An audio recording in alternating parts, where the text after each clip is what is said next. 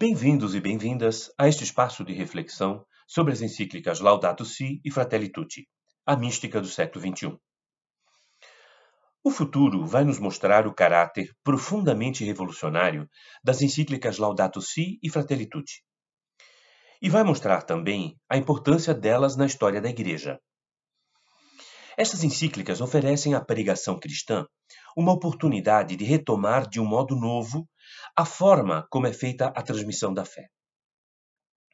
A crise ecológica e ambiental e a nossa multifacetada sociedade demonstram claramente que não existe um jeito definitivo eh, ou tradicional para a pregação cristã. A pregação, no seu amplo conjunto, tem que se adaptar aos tempos vividos, a cada momento. Por exemplo, a igreja parou de celebrar missas em latim, uma língua morta que ninguém entendia, porque era preciso ser entendida e ter algum diálogo com os fiéis. Algo parecido a isso precisamos fazer hoje, e rápido. A defesa da criação ela é tão antiga quanto o livro do Gênesis, mas há uma defasagem, na verdade, um verdadeiro abismo entre as necessidades do momento histórico que vivamos, que vivemos agora e a forma como a pregação e a igreja em geral manifestam-se sobre este assunto. Tudo o que se entende hoje em dia como tabu no âmbito da igreja tem que ser colocado em discussão profunda. O celibato, o papel das mulheres, os processos decisórios, a centralidade na hierarquia, a formação do clero. Tudo isso tem dificuldade de se relacionar com a dinâmica do mundo atual e produz dificuldade na transmissão da mensagem, do próprio Evangelho e das encíclicas que dele derivam. É muito difícil imaginar uma ampla disseminação da Laudato Si e da Fratelli Tutti se os mensageiros não assimilarem os seus conteúdos e se não tiverem mais conexão com as gerações presentes, com as suas realidades e conexão com os seus desafios. O ser humano não mudou depois de dois mil anos. A mensagem é sempre pertinente, mas os mensageiros às vezes aparecem em uma roupagem de tempos passados, com uma prática de tempos passados, que não se justificam mais. E esse não é o melhor serviço prestado à própria mensagem.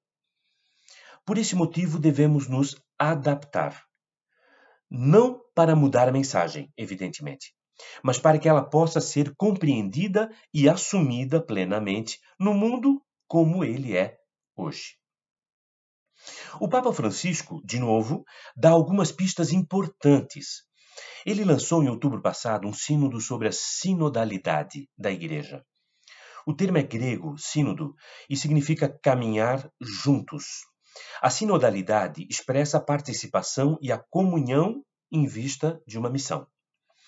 A unidade, a variedade e a universalidade, a universalidade do povo de Deus devem se manifestar no caminhar juntos.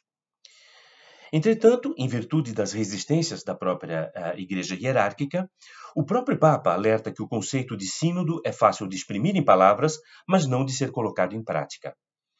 As palavras do sínodo são humildade, diálogo, mudança, discernimento, deixar para trás os preconceitos e estereótipos, superar o clericalismo, promover a inclusão, e tudo isto em um mundo pluricultural e plurirreligioso. Há aqui uma real oportunidade para a Igreja retomar sua conexão com o mundo circundante. Se você ainda não questionou seu pároco sobre a sinodalidade em sua paróquia, faça isso imediatamente. As decisões e mudanças na Igreja sempre foram muito lentas. Isto, antigamente, era até uma virtude, na medida que permitia reflexão sobre determinados temas. Mas na sociedade humana atual, a história foi acelerada. As mudanças acontecem hoje muito, mas muito mais rapidamente do que antes.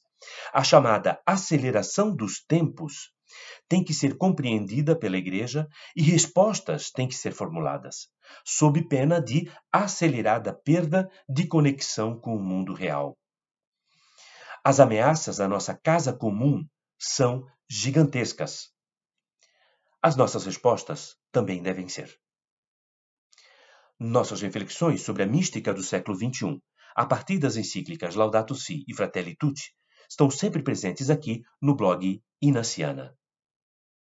Você ouviu Mística do século XXI, reflexões a partir das encíclicas Laudato Si e Fratelli Tutti, por Luiz Fernando Merico. Este é o podcast Inaciana do blog coletivo Inaciana.